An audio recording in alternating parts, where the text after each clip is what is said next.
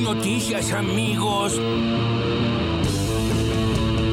con el ministro de Salud de la provincia de Buenos Aires, Nicolás Kreplak. Hoy en la provincia la delta es menos del 0,1% de los casos circulan, pero hemos visto en otros países, por ejemplo en Brasil, que la delta ya ahora es la mayoritaria, pero no produjo todavía un aumento de los casos. Podría ser, en las próximas semanas empiece a pasar, y también tenemos ese incertidumbre. Quizás la incertidumbre más grande que tenemos es si la delta puede llegar a producir primero, sea la predominante, y luego producir un aumento de casos en nuestra región o no. Prestemos atención a lo que estamos haciendo. Vamos a hablar con Hugo Yasky, candidato a diputado, candidato a renovar su banca como diputado nacional y secretario general de la CTA. Yo confío en que todo el esfuerzo que se hizo en estos dos años va a ser reconocido por nuestra gente, aún sabiendo todo lo que falta, pero teniendo claro que estamos en un momento clave, en un momento bisagra, hay que darle para adelante porque si no la derecha puede recuperar la posibilidad de empezar a volver a generar turbulencias y condiciones que van a ser más difíciles los próximos tiempos. Lo dije antes de votar. En algunos casos hablé, pero no de este de estas cuestiones. Digamos, a mí con Rodríguez Simón me une una amistad de muchísimos años, este, lo mismo que con Quintana, quienes son dos amigos eh, reitero, de muchos años, eh, pero nunca hablé de estas cosas. Pero hay la verdad y la verdad. Si me invitan a un programa, lo único que pido es que me dejen Está hablar. pero para si no pones un cassette. No, no es un cassette. ¿Vos me querés condicionar lo que yo vine a decir? No, yo creo que tengo posibilidades de hablar con este, quienes están escuchando, Diego. Me preguntaste una cosa y estoy tratando de contestar y no querés que mencione la palabra Macri, creo que es el expresidente. Ustedes mencionan a Cristina, Cristina, Cristina, yo puedo mencionar a Macri y lo que creo que se construyó bajo la gestión de cuatro años de Macri. Diego, vos me invitaste para que yo 96. hable. Entrate en 96. Pero vos querés que yo hable, acabo de Hasta 2015. Diego, es muy difícil, es muy difícil si no me dejas hablar. Me invitaste para que pueda contar por lo menos qué pienso yo. Cállese, hombre horrible. Es verdad, es verdad que encontraron 75 millones de dólares en Santa Cruz escondidos. No era una pericia oficial, eh, perito de partes en este caso. Él me dijo a mí que en esa búsqueda ellos encontraron un fajo de dólares termosellados, 10 cajas. Eh, otra persona que también está esa misma noche allí que es el abogado del señor José Luis Balado, me dice a mí en on el sábado que él estuvo, que él entró y que esa historia no ocurrió. El abogado de José Luis Balado me dice a mí, lo dice públicamente, no solo a mí, lo Qué dice mentira. públicamente, él, yo entré, estuve, no hay cajas, no hay dólares. Otro que los mandás a espiarlo, me tocan el timbre. Bochorno Mundial. Diario Mundo Deportivo de España. Vergonzoso. Diario Marca de España. El Brasil-Argentina más insólito de la historia. Diario L'Equipe de Francia. Una farsa grotesca. Qué triste esto, ¿eh? la verdad es muy triste. Diario Bild de Alemania. Ahí dice cancelado. La autoridad sanitaria quiere deportar cuatro argentinos. ¿Cuándo Argentina será noticia en el mundo por algo que no sea un escándalo? ¿Por qué Argentina ha quedado asociada todo el tiempo en el mundo al papelón, al bochorno, al caos, al escándalo permanente, una y otra vez? Que siga participando, ¿no? Que siga participando el brasilero. Realmente, ¿no, Sí, chicos? O sea, por favor, basta, basta por de este. favor. Se ¿Qué- suspendió un partido en Brasil. Sí, y la Argentina es un bochorno. Eh, sí, claro. Y sobre todo eh, en el mundo, ¿no? ¿Qué, pe- qué pensarán de nosotros? Vos imaginate. Qué feo imaginate que en hablen así de nosotros. qué sé yo, en Finlandia. Te levantás Sí. a la mañana y lo primero que pensás, eh, ¿qué, qué papelón la Argentina? A ver qué hicieron. No, qué es que hay, gente que directamente se levanta. Hay gente en Zurich que Sí, se levanta sí. buscando noticias eh, de Argentina. A, A ver ver- qué cagadas se mandaron Sí. estos Igual, hoy. igual había un par de títulos de lo que leyó eh, Johnny Vialdi, por ejemplo Bill, que decía cancelado, que el partido se canceló. O sea, no es, no hablaban contra la Argentina. Ah, es realmente impresionante, ¿eh? porque es un laburo. eh, claramente a Johnny Viale no le molesta tanto lo que pasó en el partido Argentina-Brasil, ni el bochorno, ni lo que digan los medios del mundo. Hay, pero esto es, es- es una estrategia, y Sí, es sí, una sí. estrategia de comunicación política que obedece a un sector de la política argentina y del poder económico que es hacernos creer todo el tiempo que somos un país de mierda.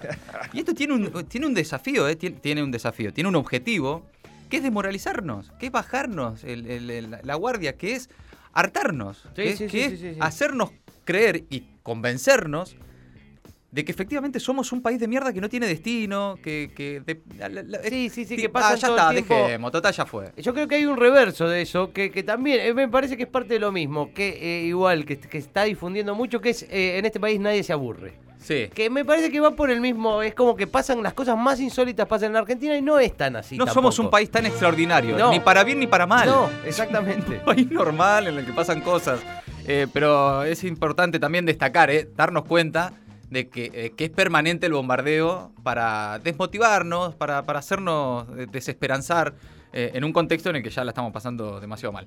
Bueno, impresionante lo de Tato Yang en La Nación Más, porque es una etapa superadora la de mentir y que luego la realidad te desmienta, que es que lo haga inmediatamente después Sí. de, de- de que lo decís. En el caso de este incómodo momento al aire, cuando un periodista directamente le desarmó la noticia que él mismo estaba presentando. Ey, vamos a un móvil por los termos sellados, billetes. Puede ser que eso ocurra y que recién al otro día o aparezca la información de tiempo después o como con la morsa, ¿no? Dos años y medio después, bueno. Claro. Ahora, inmediatamente después de que construiste la noticia, ¿no? De que te la desmienten en vivo, eh, esto sí, eso ya es una Mala etapa producción, superadora. no era la invitada que correspondía, me parece. Me parece que era por otro lado.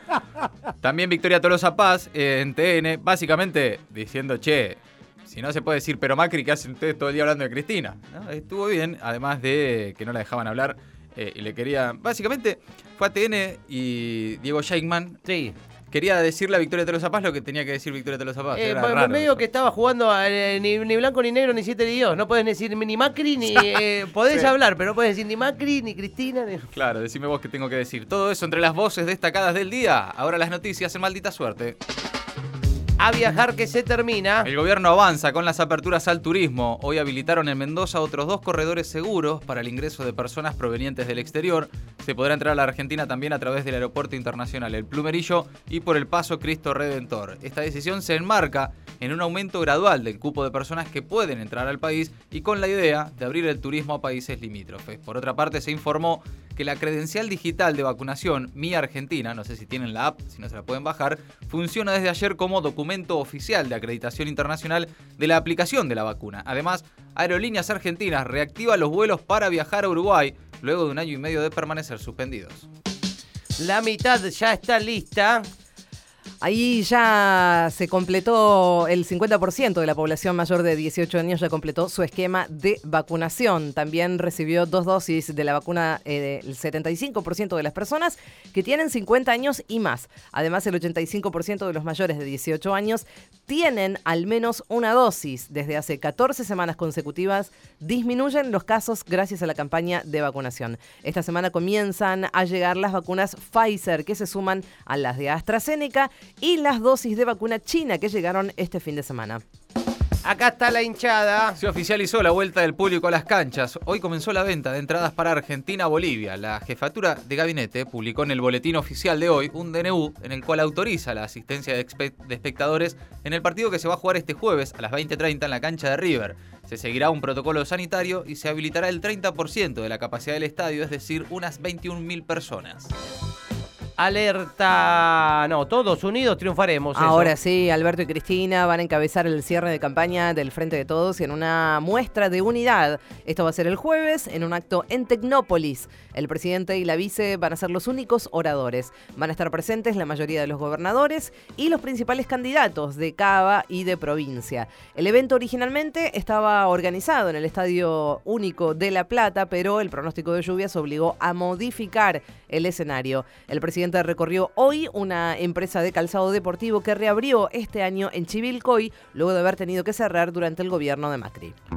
Ahora sí, alerta Paraná. Se agrava la bajante del río. El momento más crítico sería en noviembre. Así lo dijo el Instituto Nacional del Agua, que indicó que la tendencia descendente seguirá otros tres meses y que la situación se revertirá en 2022. Los niveles de agua obligan a pensar en medidas en torno al abastecimiento y la calidad del agua potable, la navegación y las operaciones en los puertos, las consecuencias sobre el ecosistema y también sobre la generación de energía hidroeléctrica.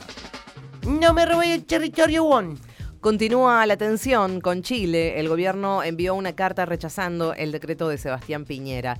La Cancillería Argentina envió una protesta formal en la que Argentina sostiene que Chile avanza no solo sobre la plataforma continental de nuestro país, sino también sobre una gran extensión de fondos marinos y oceánicos. La carta fue enviada el viernes y trascendió en el día de ayer la idea de Piñera de anexar 5.000 kilómetros cuadrados de plataforma argentina mediante un decreto sigue siendo un escándalo.